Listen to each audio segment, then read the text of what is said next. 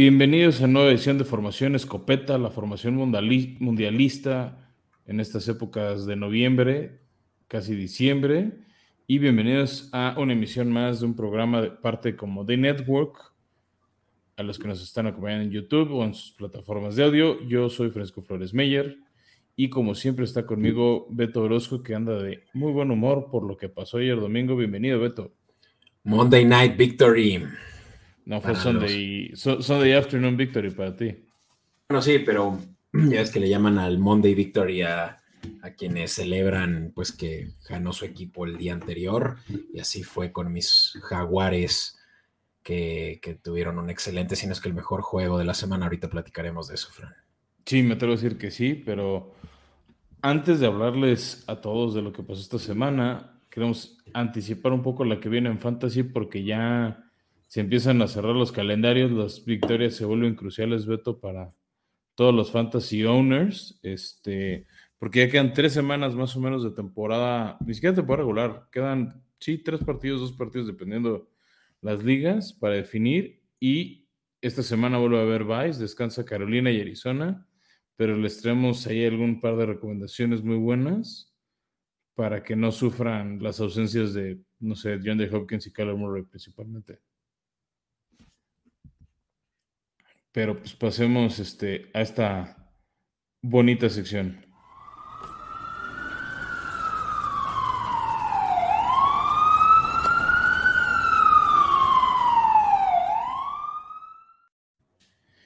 Y bueno, arrancamos Beto con este, nuestras recomendaciones.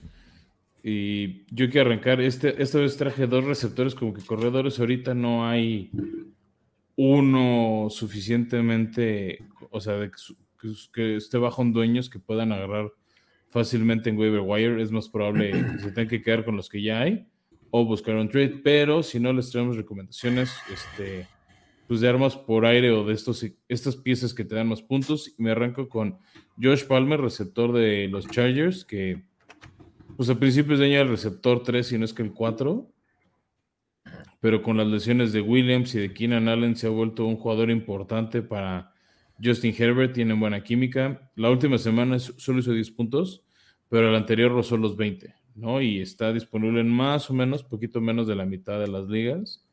Entonces creo que puede ser una buena edición para cualquier equipo. Sí, ya tiene tres juegos en la temporada con más de 99 yardas y está promediando eh, recepción por juego entre 5 y 6 y pues pues sí creo que puede ser una buena opción para quien tiene lesiones. Josh Palmer de los Chargers.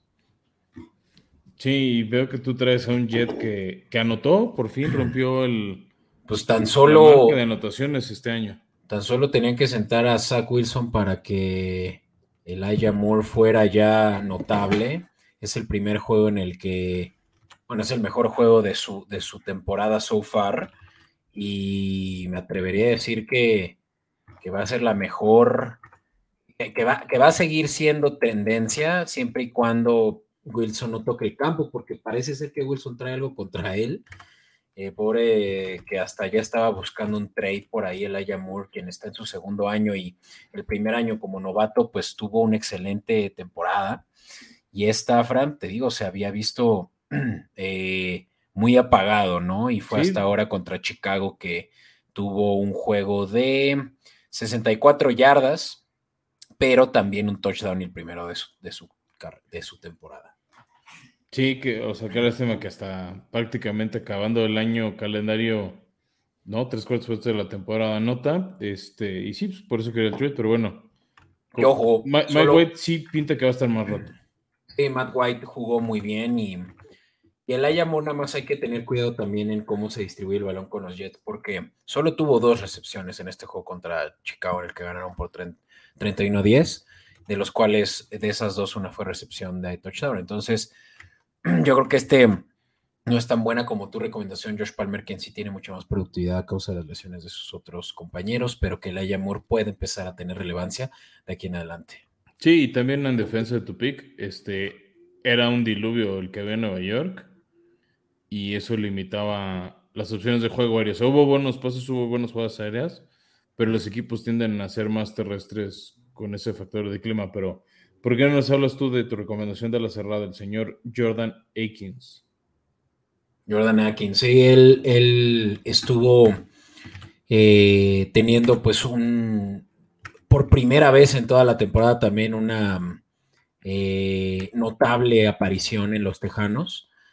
Eh, resultado también de, que sentaron a también el, el, coreback de los Tejanos, ¿no? A David Mills. Y que en esta, por segunda semana consecutiva, ya había tenido una buena la, semana antepasada, hizo más de 15 puntos, en este caso justo 15.1. Esta está disponible en todas las ligas de fantasy vayan y tómanlo si es que por ahí tienen a un Sackers lesionado y todavía no han sabido qué hacer con ese, eh, esa, opción. Eh, yo que sé, un Higby que no les dio los resultados que esperaban, un Freydermuth que a ti te gustaba mucho de los Steelers, que por cierto.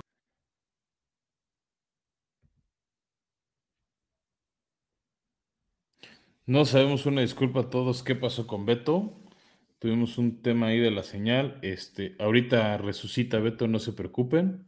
Ya saben que de repente la tecnología, pero sí, es una opción Akins eh, en lugar de Moore. Este. Creo que conviene. Este. Y pues sí, el tema con muchos de los tejanos es que no pasan el balón, o sea, casi toda la ofensiva era Pierce y más o menos Brandon Cooks, entonces da gusto ver una alternativa. Va a tener el siguiente partido uno rudo con el regreso de Sean Watson, pero bueno, también hablando de opciones de, receptores, Beto, yo te quiero traer a Randall Cobb, un viejo lobo de mar en, Green Bay. Sí.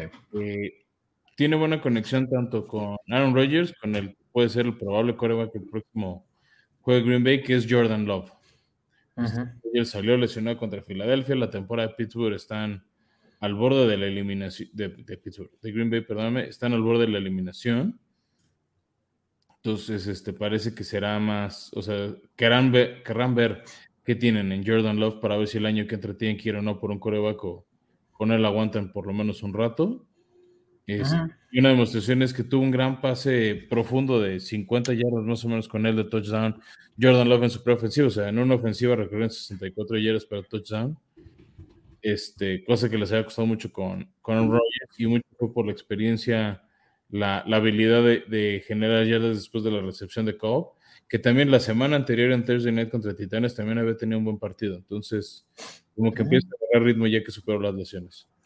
Sí, no lo dijimos en escopetazo porque creo que todavía falta que haya más información al respecto, pero potencialmente Rogers va a perder la temporada o por lo menos un par de partidos. Eh, no se espera ni siquiera que lleguen a playoffs y por eso me atrevo a decir que puede ser la temporada completa, ¿no? Entonces, puede que el Love de ahora en adelante sea el coreback de los Packers y que no tuvo un muy buen año el año pasado, Fran. Eh, seis juegos que, empezó, tuvo un 58% de pases completos, 411 yardas, dos touchdowns, tres intercepciones. Eh, nada notable, pero que este juego en el que suplió ya Rogers la segunda mitad del juego, como decías, tuvo buena conexión con también receptores jóvenes, entre Dobbs y Watson también estuvieron. Sí, que es con los que suele entrenar, ¿no? Con los suplentes. Que ya también parece que, serán los, los número uno, incluso por arriba de Cobb, ¿no? Pero sigue siendo esta una buena recomendación, ya que incluso Watson y Dobbs ya lo habíamos recomendado en episodios anteriores. Sí, no, y el tema también es que luego es volteas con el, el que te da confianza, sobre todo en coreback novato. Bueno, no está novato Jordan Love, pero que están iniciando la NFL, luego volteas más con el que te genera confianza. Y bueno, pasemos a una defensiva esta semana que pues juegan dos que me había usado, que luego es un problema encontrar una buena defensa. Este está disponible en dos terceras partes de la liga, que es la de los Commanders, eh, que viene de hacer siete puntos, nada despreciables para una defensa. La anterior hizo, no me acuerdo si 11 o 12. Este es una defensiva que está generando intercambios de balón, que genera muchas capturas de coreback Ahora que ya regresó Chase Young, ya tuvo su primer partido de 2022, entre él y Montez Sweat tienen un gran pass rush que va a distorsionar muchos juegos ofensivos. En general, los eh, a los equipos les ha costado hacer los puntos a los Commanders. Sí, no, sin duda. Ese es un sello de Ron Rivera, es, bastante buena garantía, entonces yo recomiendo ampliamente que, que, aprovechen este, o sea, si necesitan una defensa o si no están muy confiados por el matchup que tiene la suya, por ejemplo, van a enfrentar ofensivas como la de Miami o la de Kansas, pues tal vez esto puede ser este, un plan B para salir avante esta semana. Y, ojo, Fran, eh, en los últimos siete juegos nada más han perdido uno los Commanders. Y, ese fue contra Vikingos, en el que le permitieron 20 puntos. No han permitido más de 21 puntos los Commanders en, toda, en todos estos siete juegos. Eh, promediarán, más o menos yo veo que serán unos 12 puntos promedio, 14 puntos promedio por partido. Es muy bajo ese, ese número y creo que para Fantasy es un no-brainer que esta defensiva podría ser top 10. Sin duda, ¿no? O sea, por eso la andamos recomendando. Y si quieres ya para cerrar, tú traes un pateador, ¿no? De estas posiciones que no hablamos seguido de ellas, pero esos puntos luego son la diferencia entre ganar y perder un, partido de fantasy. Sí, Chase McCloughin, McCloughin, así como, como Mac eh, eh, riéndose, McLaughlin, ¿no? Que suelen ser eh, estos pateadores que, que pareciera que, que lo sacaron de campo de entrenamiento la semana anterior y ahorita ya son estrellas. Y este es el caso del, pateador de los Colts, que incluso mientras estamos grabando está jugando y no ha tenido tan buena, em, eh, tan buen día como lo ha sido en, los, en las dos semanas anteriores, en la que ya promedia 15 puntos por partido también, Fran. Em, el tema, si no lo recuerdo con él, es que lo cortaron alguna vez por, por temas de que fallé en un momento clave, ¿no? Como que la presión se lo comió alguna vez, o lo estoy confundiendo de patador, que desgraciadamente a muchos les pasa eso. Sí, jugó eh, la temporada pasada. Mira, dame un segundo. Con Cleveland. Y tuvo sí, que nada que más... al novato Kevin York. Exacto, tuvo, tuvo, no, creo que la mejor eh, temporada con Cleveland, ya que solo estuvo un año con ellos. Y bueno, pues mira, aquí veo que tiene un 71% de accuracy para field goals. Eso no es muy bueno. Eh, y ahorita, por lo menos con Indianapolis, como mencionaba, pues ha tenido juegos en los que sí ha permitido tener un porcentaje mayor con 75% promedio. Entonces, es nada más una recomendación por ahí en caso de que alguno esté batallando con su bateador, que creo que eh, lo van a encontrar disponible 100%. Va, perfecto. Pues creo que es buena opción que luego se batalla con ese tema.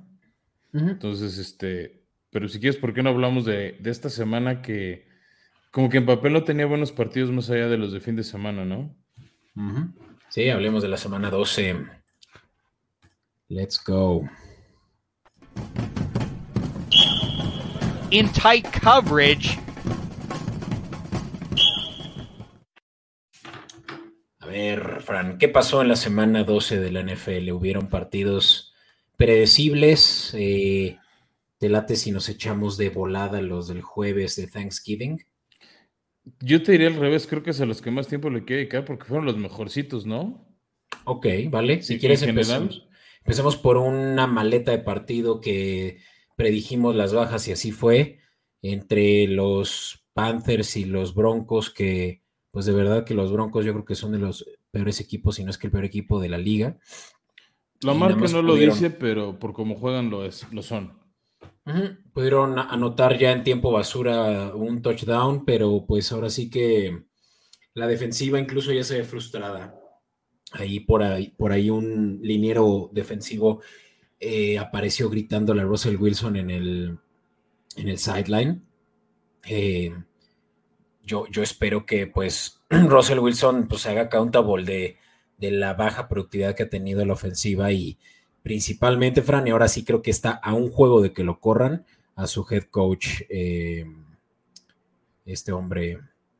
Este, sí, yo, yo te diría, no sé si lo van a correr ya por el cambio de dueño de Denver. Yo creo que sí se va a ir. Pero pues tal vez, o sea, es como, de todos modos tu temporada ya fue. Nathaniel Hackett, sí. Sí, o sea, tu temporada ya fue. A estas alturas, ya, ya Kansas está nada, entonces pues, ya acaba el año con él. La bronca es que Russell Wilson sí les costaría una millonada deshacerse de él, además de lo que ya les costó en draft. No, ¿y quién se lo va a llevar? Sí, nadie pagaría lo que, lo que está ahorita en el mercado por él. ¿Por qué tendrían que absorber ese, ese dead cap? Entonces sí, Broncos, ni, ni, para qué dedicarle más que esto, excepto que Panthers gana con Sam Darnold y pues sigue siendo la única división con todos en número, en eh, eh, victorias, derrotas eh, negativas. Vamos, el número uno, en este caso, Bucaneros, tiene más derrotas que victorias y va número uno, ¿no? Es la división sur de la NFC, la peor de la liga sin duda y triste, ¿no? O sea, la división que está haciendo mucho tuvo equipos campeones con, con pelea constante, posición a basura. Y hablando de esa división, derrota un poco sorprendente de Tampa en Cleveland en tiempo extra.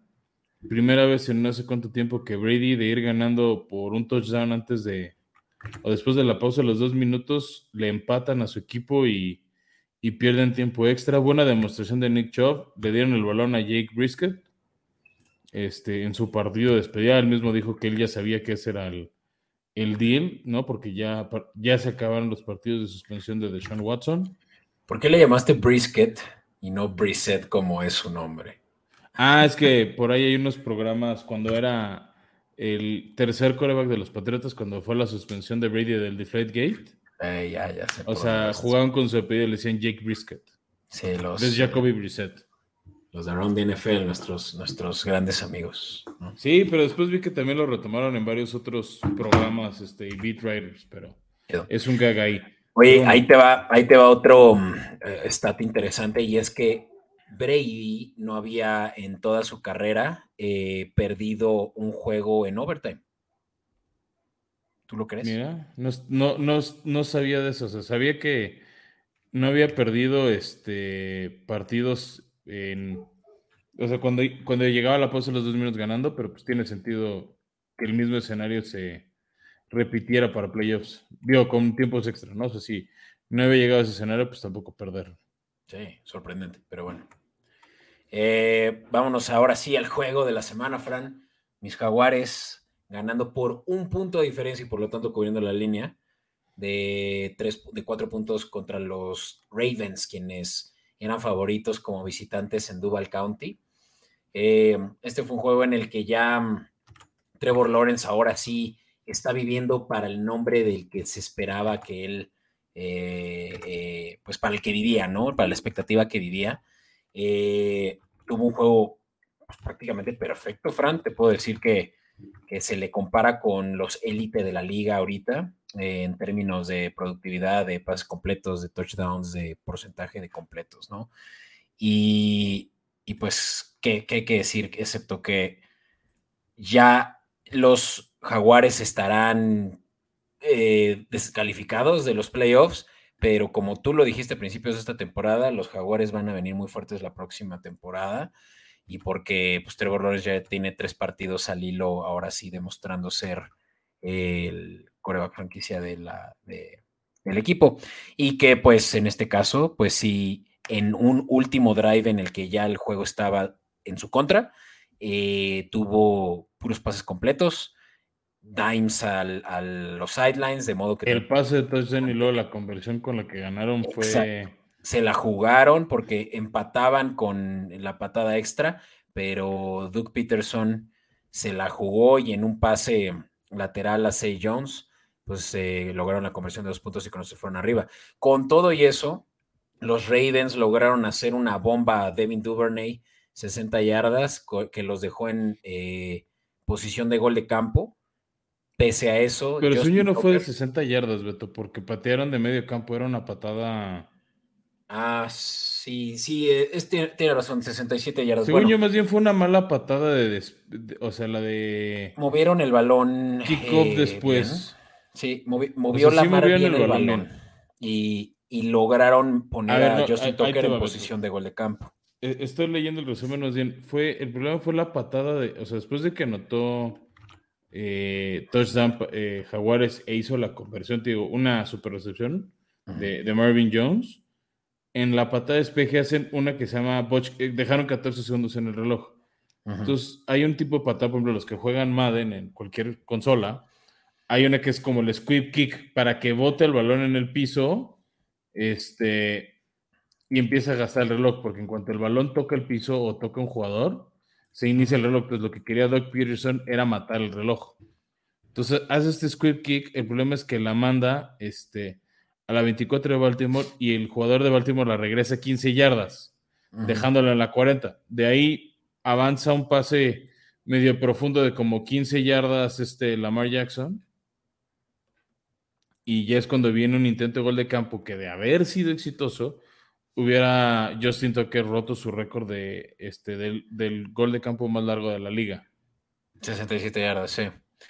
Sí, sí, sí. Sí, eh, ahí lo tienes, ¿no? Y que pues y puso... se salvó Doc Peterson, ¿eh? Hubiera sido el oso de la vida si se le sale mal, ¿eh? Sí, porque ya tenían el gane. Y, como quiera, eh, los Ravens tuvieron más yardas totales, más turnovers, más first downs. O sea, ahora sí que fue muy eh, devastadora esa derrota para los fanáticos de los Ravens, porque además de que perdieron contra los Jaguares, esto los pone ya en una posición comprometida en su división.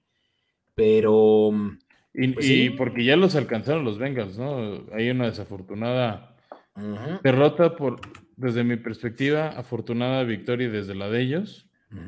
Las cosas como son.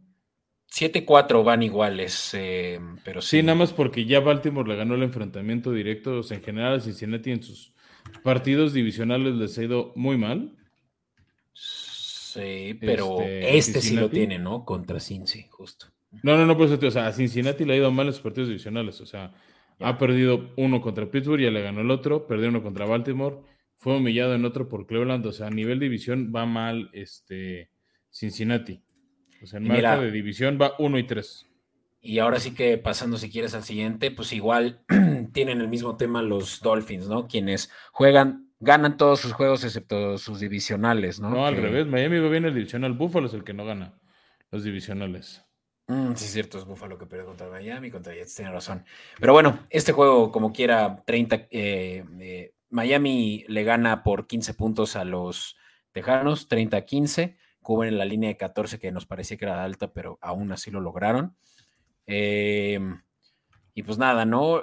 Ahora sí que, ah, este, es un stat interesante que eh, Waddle rompió récord de cantidad de yardas en dos temporadas para un receptor de Miami. Es récord de la franquicia. Mira, no, no sabía eso. Sí sabía que este, en el primer tiempo, en el primer medio, Tua rompió un récord que pertenecía a Marino de más yardas en una primera mitad. Ya. Por ahí sí hubo un tackle bastante rudo que le hicieron a, a Tua cerca del final, eh, de no, hacer el final, no, como el tercer cuarto que sí se vio, o sea, sí se vio como de ardidos por parte de los tejanos. Este, pero control total de Miami, no se tuvieron que esforzar y buena y sólida victoria. De ahí pasamos a, ya lo habíamos hablado un poco en la sección de, Fantasy. Eh, victoria contundente de los Jets, 31 a 10. Chicago ya está en modo tanquear. Vamos por pick 1. También Justin Fields no pudo jugar. este, ya lo habíamos dicho en el episodio anterior, ¿no? Que era probable que no jugara por un tema de lesión en el hombro. Se confirma la lesión no juega. Por un momento nos asustaron este, como a las 11 de la mañana que Trevor Simeon iba a ser el ya no iba a ser tampoco el coreback porque se lesionó en los calentamientos y que iba a ser el tercer coreback Nathan Peterman. Al final sí Simeon, pero esa ofensiva de Chicago no puede hacer nada. Y lo decías con, el señor White, es otra la ofensiva de los Jets que lo hizo bien por tierra y por aire. Sí, sí, no, ahora sí que Wilson Definitivamente lo están castigando, yo creo que por su la manera en la que está. ¿Cómo habló? o sea, no puedes hacer eso en tu vestidor. Exacto, cómo está lidiando con la adversidad y cómo no está siendo el líder que espera la franquicia de él, además en, un mercado tan mm, tóxico como Nueva York. Y, pues sí, yo creo que le están dando esa lección. Y pues si Matt White sigue jugando bien, Fran, ahora sí que esa Wilson va a tener que eh, calentar banca, ¿no? Creo que daño no le hace en lo más mínimo. Sí, y bueno, Justin Fields, ¿no? Que no pudo jugar a, causa de una... O sí jugó, ya, eso no lo tengo presente. No, tengo que no jugó Justin ah, Fields, o sea... O sea, definitivamente no jugó y, se notó su ausencia, pero pues ni Sí, Taylor Seaman tiene razón. Y que puede jugar el siguiente juego, eh, pero eso todavía no es un hecho. sí, ya lo estaremos este, avisando y si no en nuestras redes sociales, arroba escopeta podcast, ya saben, en Instagram y Twitter los mantenemos al tanto. De ahí, si quieres, pasamos, Beto, un partido que se dio en la ronda divisional del año pasado y se vuelve a repetir, victoria de Bengals sobre Tennessee. Este, un partido que fue muy físico, como se los dijimos acá y esperamos hayan cobrado, se dieron las bajas. Este, Cincinnati no contó con Jamar Chase, al final no estuvo listo para jugar, pero T. Higgins, que fue de las recomendaciones que les dimos acá, sacó la casta, se echó una muy buena recepción, un touchdown de 27 yardas. Y ahora sí, la línea ofensiva protegió muy bien a Burrow después de las nueve capturas pasadas. Le dieron tiempo para lanzar y es cuando un coreback con el talento y la colocación que tiene él te destruye. Sí, sí, sin duda. Y pues eh, me, gustaba ese money line, ¿no? Pero pues no se dio. Yo creo que Bengals jugó bien a detener el ataque terrestre, ¿no? Sí, sí, contuvieron a Henry por debajo de las 100 yardas y eso siempre ayuda. Este, factores de viento también por ahí y creo que malas decisiones de Tennessee en zona roja, que en vez de ir ser más agresivos como fueron hace una semana con Green Bay, eh, se conformaban con goles de campo. Entonces, pues se paga ese precio en los puntos, pero victoria merecida de Bengals, ¿no? Y aguas que empiezan a agarrar ritmo Beto en el momento importante del año. Ya. Digo, ya están ahí otra vez en lugares de playoffs y este, todavía les queda su partido. Lo malo para Cincinnati es que les queda un calendario más rudo que Baltimore, pero les queda su partido contra ellos donde pueden buscar definir la división. O sea, nada más hasta adelante. los próximos partidos de Bengals son Chiefs, muy complicado. Browns, que ya se los repasó. Tampa, que creo que está. Es ganable por cómo está jugando Tampa. Patriotas, Bills y Ravens. O sea, si Cincy sale de esto, aguas. O mm. puede ser su acabose. Ya. Sí, pues sí, ahora sí que esa división norte de la americana va a estar interesante a ver cómo se define. Menos mal que esta derrota para tus titanes con todo y que ganaron los jaguares, pues no les pega mucho, ¿no? No, que ya tocará el jaguares titanes. Eso, mero. Oye, Fran, y bueno, pues un juego no muy relevante, pero aún así, pues tenemos que hablar de él y son los Commanders que le ganan a los Falcons. Pero como decíamos, ¿no? Los Commanders es notable. Se están metiendo en la pelea, ¿eh? Exacto. De hecho, ahorita mismo, mientras, eh, mientras termina la semana 12 de la NFL, los cuatro equipos de la NFC este están dentro de playoffs. Incluso los sí, te acuerdas que alguna vez lo habíamos dicho que podía darse. El tema con Commanders ahorita específico es que ellos ya no han tenido su semana de descanso. Ya creo que el criterio de desempate contra eh, Seattle, que es el equipo que desbancaron, no les favorece en estos momentos. Ya veo. Pues sí, que en este caso los Commanders 7-5, pues sí, mientras sigan ganando, pues se mantienen en la pelea, ¿no? Y descansan justamente esta semana, eh, la semana siguiente, la 14. En la 14. Y bueno, pues ya cambiarán las cosas, pero so far estos commanders que pues sí están eh, intratables, ¿no? Eh, no solo ganando, pero cubriendo las líneas. Eh, Falcons sabíamos a inicios de temporada cómo les, qué bien les estaba yendo con eso de cubrir las líneas, pero este no fue el caso.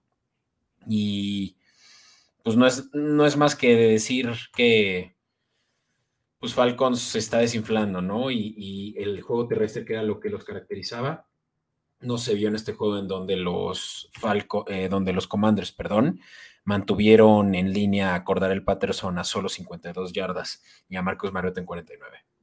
Sí, que también Marcos tuvo algunos errores. También fue otro partido que el clima impactó un poco en el desempeño, en el buen desempeño del partido. O sea, se, sintió el, factor clima este, en, en contra, ¿no? De, de esto y también hubo cerca del final una gran intercepción por parte de, esta defensiva de Commanders, ¿no? Le desvían el pase en la línea y ves de esos clavados, ¿no? Que se los jugadores para atraparla y, concretar la intercepción. Entonces, este, muy buenos movimientos de la ofensiva. Pero si quieres, me avanzamos ahora con una victoria de los Chargers en un tenor similar a lo que vimos con tus Jaguares, que iban perdiendo por 7, anotaron al final, se jugaron la conversión y con eso ganaron el partido. Yo, y regresó Kyler Murray, pero no bastó, no fue lo suficiente para, para que pudiera ganar el equipo de, Arizona, pero sí se nota la diferencia con él en la ofensiva y la conexión con de Hopkins. Sí, sí, no, vaya que Kyler Murray creo que no está al 100, ¿no? O sea, se ve lesionado. Sí, pues ya lo habían dicho que estaba tocadón de, del hombro, por eso no jugó. En México no jugó la semana anterior, que creo fue la victoria contra los Rams. Este, y, y sí se notó por momentos esa falta de explosividad. Y del otro lado, como que empiezan a regresar las armas de Chargers y empiezan a agarrar tracción un poquito este equipo de Los Ángeles para meterse en la pelea en lugar playoffs, aunque están atrasito de los Jets y de los Pats. Ya, y pues sí, los Chargers logran esa victoria que los mantiene en la pelea, ¿no? Y hablando de la misma división, Fran, este fue el juego con más puntos.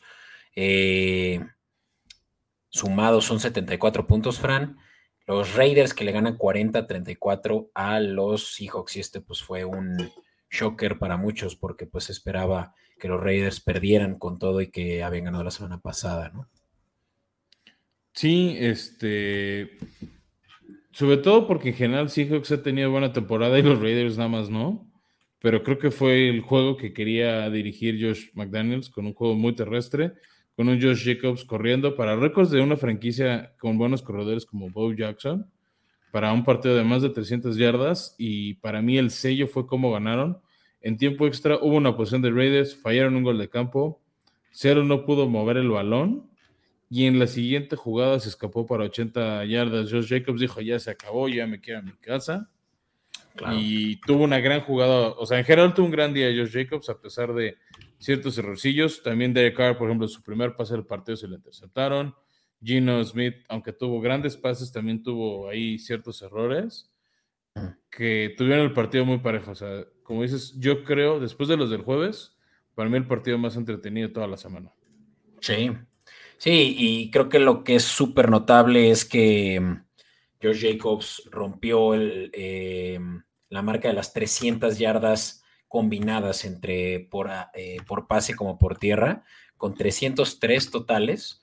Y créeme que eso es para pocos, ¿no? Digamos, solo un par de, de corredores lo han logrado. Háblese de un Adrian Peterson, háblese de un El Campbell. O sea, estamos hablando de élites y Josh Jacobs ahí se mete a la conversación de eh, más de 300 yardas combinadas en un juego. Sí, te digo algo muy, muy poco común. Este, y bien por él, sobre todo porque no le quisieron dar este, el famoso Fear Year, Option.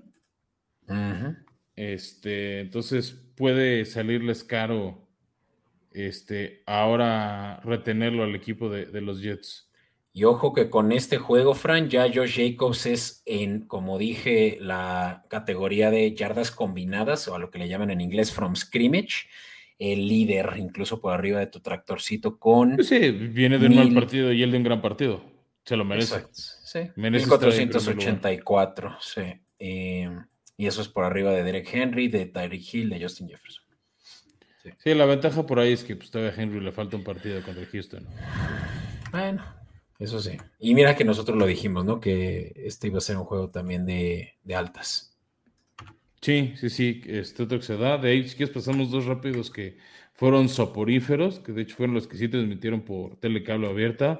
Victoria de Kansas contra los Rams, no se despeinaron. Rams que no puedo contar con Matt Stafford.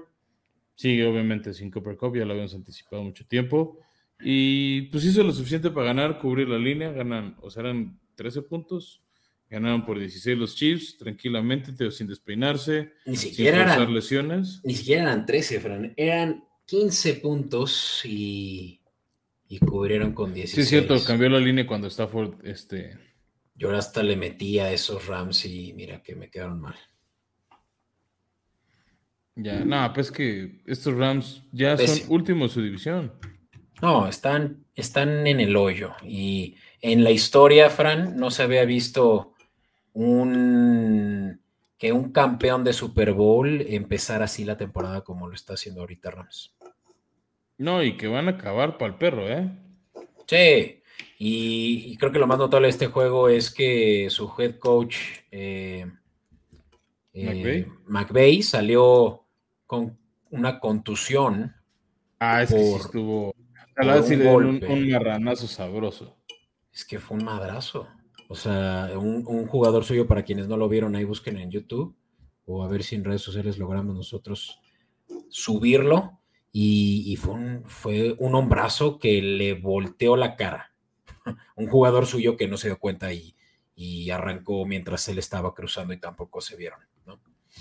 Sí, o sea, un mero accidente, pero con la pura fuerza más la hombrera de esos cuates y tú que no te lo esperas, este... Obviamente los memes sí, sí están para disfrutarse ahí, ¿no? pero sí, pobre McVeigh, SOBC. Y hablando de SOBC, Fran, ceros los Santos contra los 49ers los mantuvieron en zapato y un juego, pues prácticamente em, de defensivas, ¿no? 100% eh, mantener posesión del, balón los 49ers que tuvieron más del 70% de, del tiempo el balón, ¿no? Y, pues sí, es, lo, es para lo que juega bien Sean McVay, perdón. Eh, Cal Shanahan. Cal Shanahan. A lo que quieren hacer, ¿no? Contener a su adversario y tener con la defensiva que tienen, pues control del tiempo. Sí, de, de ahí si quieres pasamos al del domingo por la noche, victoria de Filadelfia 40-33. El marcador es más apretado de lo que se fue el partido. en general, Filadelfia contuvo a placer al equipo de Green Bay, sí les dieron chance de hacer cosillas aquí y allá, pero realmente nunca, nunca fue preocupante Green Bay para, para, para Filadelfia. Este, hicieron, empezaron a hacer puntos en tiempo basura o aflojaba el tiempo este, o sea, dejan que se, acercaban y si se acercaba un poquito a Green Bay, reducía la brecha de dos touchdowns, volvían a anotar como para volverse alejar de ellos y, mantenerlos a raya, lo que decíamos, ¿no? Salió lesionado Aaron, eh, Aaron Rodgers, se prevé no regresa en un rato, ya habían anticipado una lesión en el dedo pulgar, entonces tal vez nada más es que quede oficialmente eliminado de cualquier posibilidad Green Bay para que entre Jordan Love tiempo completo y yo creo que sería el fin de la carrera de Aaron Rodgers. Wow, qué fuerte, güey. Pues ya se anticipaba que este era su último año. Pues mira, es, es difícil de saber con alguien tan eh, enigmático como Rogers, pero sí, no, no pinta bien el, final de su carrera. Y pues este juego en el que no es que haya jugado mal, solo que parece no estar ni siquiera ya motivado por competir, ¿no? Sí, tío, o sea, para mí parte del problema es este, pues que perdió como que la, fe en sus compañeros. Sí, oye, sí, sí está bien raro, tío. Yo o sea, la, falta de armas creo que lo mató o le quitó el ánimo. Sí. Sí, no, no encuentro, no encuentro cómo justificar su comportamiento porque creo que ante todo tiene que ser profesional porque está comprometido con un equipo que le está pagando y que además hay muchos que recaen en él. Y pues no, ya será, ya será tiempo de Jordan Love, porque como lo platicamos al inicio de este episodio, él está lesionado ahora y, pues no pinta bien su, regreso. Para mí parte de la culpa es este, que Green Bay no anticipó darle más armas. O sea, sí se ha cansado de Aaron Reyes de Piles, un receptor uno. Ay, pero pues eh. Watson ya, ya ha hecho lo suyo estas últimas tres semanas. Con todo que lo recomendamos sentar, tuvo un muy buen juego. Sí, tío, pero lleva tres semanas. O sea, Aaron Rodgers lleva como seis años pidiendo, además de Davante Adams, otra arma. ¿Qué más quieres que más que Davante Adams? Para mí que, bueno, es una conversación para otro momento, pero... es que si se te va como ahorita les pasó... Pues sí. ¿Qué más quieres? Pues otro Davante Adams. O sea, pregúntale a... Este... A Patrick Mahomes qué, qué, más quiere, además de, un, de otro Travis Kelsey, pues, decir, pues un Tyreek Hill, un receptor sano y pues mira, Brady ganó varios eh, Super Bowls sin un wide receiver one, solo con muchos wide receivers twos. O sea, no es excusa, pero bueno. Es que nadie más es Brady. Pero bueno, es, como dices, es otra conversación. Mira, si quieres, pasemos rápido. Monday Night lo gana Pittsburgh 24-17 a los Colts. Hasta el momento. Este, no, ya es, oficial. Ah, mira. Pittsburgh gana 24-17, buena victoria. Eh, Por lo cual nosotros sí 24 17, perdón que te interrumpa, Fran, son 41. Sí se dieron nuestras bajas, que contábamos con eso.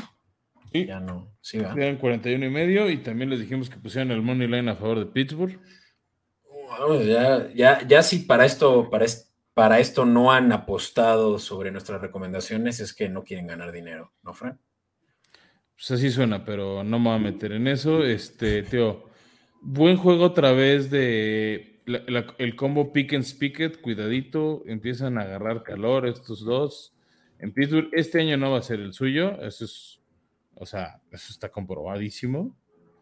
Pero, este, pero aguas. Eh, en, años futuros esa ofensiva de Pittsburgh puede ser peligrosa. Pero ahora sí, pasemos a los juegos de, de, jueves ya para cerrar. El primero, ahora sí tuvimos un gran jueves porque Detroit está jugando bien y arañaron la victoria contra los Bills. Iba a ser, creo que, una sorpresotota para todos. Sí, sí, el, juego que, que abrió ¿no? el slate de Thanksgiving se, se jugó, pues ahora sí que a las altas, por supuesto y, a las trincheras, ¿no? O sea, las defensivas estaban tratando de tener lo imparable, ¿no? Y, me gustó mucho el juego que dio McKinsey, McKissick. McKissick. McKissick, que, es el wide receiver 3 de, de Buffalo y no obstante, eh, casi, no, de hecho rompió las 100 yardas, si no me equivoco.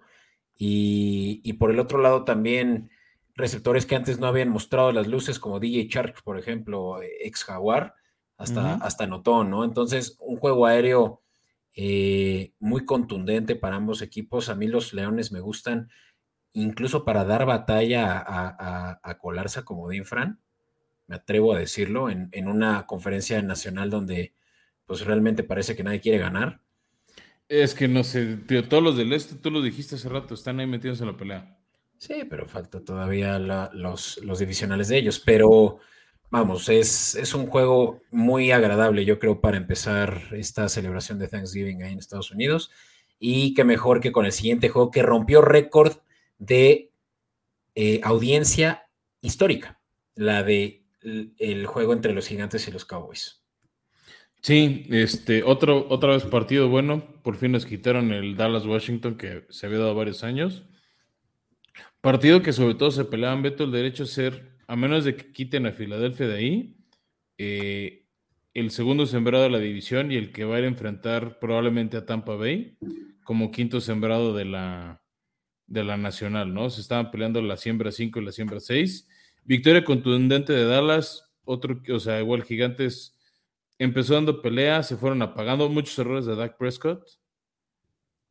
Este, y después metieron, metieron segunda se despegaron de los gigantes y ya Gigantes hizo daño en tiempo basura, que además que solo servía para reducir la línea del spread. Este, y por ahí hubo una, recepción de touchdown muy buena de CD Lamb, que no sé cómo lo hizo para mantenerse dentro, que fue justo el touchdown del 28. Este, pues una muy buena recepción de, Dallas. ¿De Dallas? Sí, la del touchdown, la última de CD Lamb Ah, una gran recepción. Sí. Sí, no, y, pues los gigantes realmente dieron batalla, ¿no? Y por más de que hablábamos mucho de la defensiva de gigantes y cómo era sneaky, pues sí, también eh, yo creo que Prescott está, está viviendo para el contrato que le dieron en juegos como estos, en donde realmente sí puede ser mejor que un Cooper Rush, que parecía ser la estrella, la, la, nueva estrella de la estrella solitaria. Y pues ahora sí que los Cowboys, incluso Fran, podrían estar robando la titularidad del número uno a, Filadelfia en unas cuantas semanas. Sí, yo, o sea, obviamente necesitan un par de derrotas más de, Filadelfia simplemente para poder alcanzarlos. O sea, necesitan que alguien les ayude este, a generarle más derrotas a Filadelfia, que hasta hoy sigue solo con una. Sí, y pues, no sé, ¿qué más? Pollard no, no dio el, la, el touchdown que esperábamos. Pero no, siempre en zona roja se la daban a que lo lanzaban pase en vez de. O sea, Pollard les, les, ayudaba a recorrer las 80 yardas para anotar y cuando tocaba darle su premio le dan el balón a alguien más. O sea, sí me frustró eso un poquito. Sí, sí, sí. Pero bueno, no sé si quieres decir algo más de este que pues fue un nuevo juego. No, no, no. cerramos aquí con otro que fue un gran juego, el de Juegos por la Noche, de Patriotas Vikingos, un partido de ida y vuelta. Mac Jones nos cayó la boca, lanzó para cerca de 300 yardas. Y para lo que me cayó más la boca es que Kirk Cousins no se achicó en un partido de prime time que suele, este, suele desaparecerse, esconderse, este, hacer mutis en ese tipo de partidos. Sí, Cousins, eh, Y con tantas lesiones que tenían los vikingos. Digo, sí, sí, sí le apostamos al offset de, de 200 y tantas yardas por arriba, ¿no? Para Cousins, y las dio. Fue un juego de altas, por supuesto. Y la que no se nos dio es que nosotros esperábamos que, que, Viking, que, Patriotas cubriera el spread, ¿no? Y, y, corrígeme si me equivoco. No, pero sí dijimos este, Minnesota. Este, ah, Minnesota menos 2.5. Menos 2.5, sí. Entonces. Sí, o sea, más bien, este, por ahí teníamos en riesgo una alternativa, pero la pusimos de si la quieren tomar. Pero sabemos que Vikingos era el mejor equipo. Patriotas dio pelea y se verá en el siguiente partido, pero antes de eso, ¿por qué no nos vamos a cuarto y gol, Beto, para hablar justamente de eso? Vamos pues.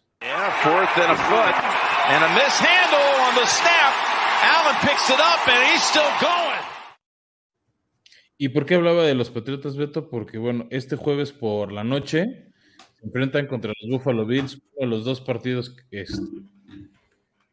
regularmente tienen programados estos dos equipos.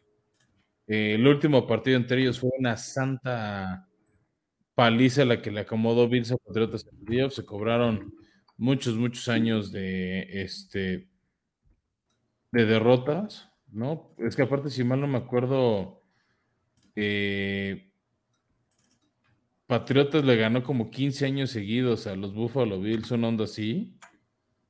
Sí, no. Este eh, era, era una dominancia completa y absoluta, pero que justamente revirtieron hace solo un par de años con justamente la salida de Tom Brady y la llegada de Josh Allen a la división. Ahorita te digo cómo está el récord entre estos dos. Sí, o sea, yo, te, me acuerdo que les ganaron como 47-10, 47-17 a, mm. este, a tus jóvenes patriotas el año pasado con Mike Jones en su año novato. 47-17, efectivamente. Eso fue el año pasado, el año antepasado. en playoffs, o sea, esa fue la de playoffs. Ah, esa fue la de playoffs, ¿cierto? El año pasado dividieron victorias, si mal no recuerdo. Ah, exacto. Eh, Buffalo ganó el segundo y Patriotas el primero.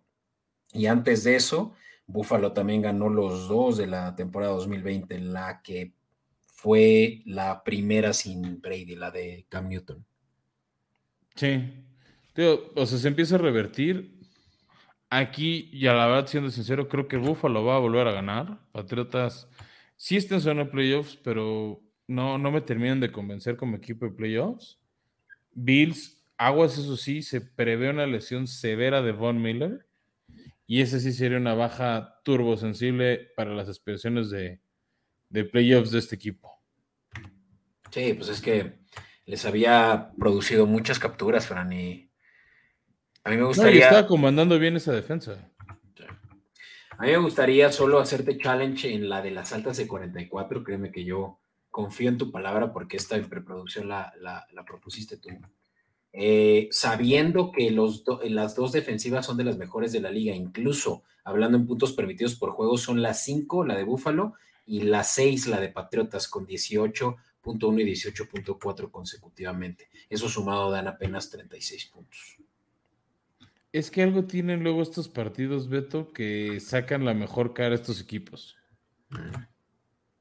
Ahora sí que veremos. O sea, justo estos divisionales son los buenos también, son partidos apretados. O sea, por eso estamos diciendo Patriotas más cinco y medio. Creo que va a ser un partido que se defina por menos de un touchdown. Bueno, cinco y medio sería menos de un touchdown, por un gol de campo, más bien. Ya. Pues mira, eso, eso me interesa. Y, un juego divisional que para los Bills es muy importante, sabiendo que han perdido, como dije hace rato, los dos que han tenido contra sus rivales Jets y contra sus rivales Dolphins. Sí, sin duda, este, o sea, es un partido muy importante que tiene que ganar Bills para empezar a tener criterios de desempate a su favor contra Miami y contra los Jets. Y si quieres para completar, Beto, pusimos ahí dos recomendaciones de, con algo de riesgo para los escuchas. La primera es que el primer que el primer, el primera anotación de Buffalo va a ser un touchdown. Suelen abrir fuerte los Bills y luego de repente cometen ciertos errores en zona roja. Pero si hacen un touchdown les va a pagar más 140 cada, por cada peso que apuesten. Y que la primera ofensiva de Patriotas va a acabar en un punt, en un despeje. Mm. Eso te pagaría más 176. Que la primera ofensiva los paran. No forzosamente un 3 y fuera, pero un esquema similarón y les va a pagar bastante bien para que cobren a gusto este jueves. Eh, y esa me gusta por lo que decía, ¿no? De las defensivas que permiten muy pocos puntos en un juego total, eh, en un juego, pues obviamente también implica que durante un drive pues, se va a mover el balón difícilmente. De hecho, Buffalo es la defensiva número 7 en eh, yardas permitidas por, por juego y yardas terrestres. Eh, con un total de 105 y sabemos que es el fuerte de Patriotas ahorita con Ramón Stevenson y Damien Harris. Entonces, pues les va, van a tener que mover el balón por tierra si quieren anotar y pues ahora sí que Bills va a empezar el juego fresco, por lo cual puede y sea muy posible que esa Pont se dé y paga bien, más 176. Pues ahí está Beto, creo que no se diga más. Son buenas recomendaciones. Este, les agradecemos a los que están acá escuchándonos y acompañándonos. Este, díganos si siguen vivos en su fantasy. Este, también por ahí, Beto, eh, se viene el cierre de año de Spotify para los que nos siguen en esa plataforma. Mm. Y yo te quiero invitar a que, te comprometas, Beto, a que el primer escucha que nos mande en nuestras redes sociales, ya saben, arroba escopeta podcast en Instagram o Twitter, que en su top charter sale nuestro podcast, le mandamos un banderín de la NFL que tenemos por ahí. ¿Pero qué tienen que hacer? ¿Subirlo a su historia? El primero que nos suba, nos etiquete o nos por mensaje directo, nos arroben un tweet. Jalo. Y nos diga, uno de mis top charters de podcast son ustedes, regalamos un banderín de la NFL. Vale lo buscamos vía DM y le decimos eres el campeón y, va a ser muy obvio porque lo vamos a republicar inmediatamente, entonces va a ser transparente para todos. Me parece sí, exacto, el primero que llegue, ¿eh? o sea, bueno, si tenemos dos donderines, igual y vemos si podemos hacerlo. Sé que tenemos por lo menos uno, entonces vamos a premiar a ese primer escucha. Juegos del hambre, sí, el que gane el primero, me gusta. Y, le damos las opciones de los que tenemos, porque tenemos unos cuantos. Ah, me gusta, me gusta. Ahí ya lo saben, para quienes llegaron hasta el final de este episodio, les estamos dando ese regalo extra con, con este sweepstakes que estamos ofreciendo eh, al final de nuestro episodio. Muchas gracias por llegar hasta aquí. Me da mucho gusto para quienes nos están viendo en Comedy Network y para quien no, por favor, acérquense a nuestras redes sociales. Ahí mismo tienen un link en donde los van a mandar a YouTube. Si no lo han hecho, por favor, no saben cómo nos, van a ayudar eh, dándole suscribir, dándole la campanita de notificación cada que subamos un episodio les van a notificar a sus celulares. Eh, no es muy molesto, créanme, al contrario, da gusto ver que, les estén llegando las notificaciones de nosotros.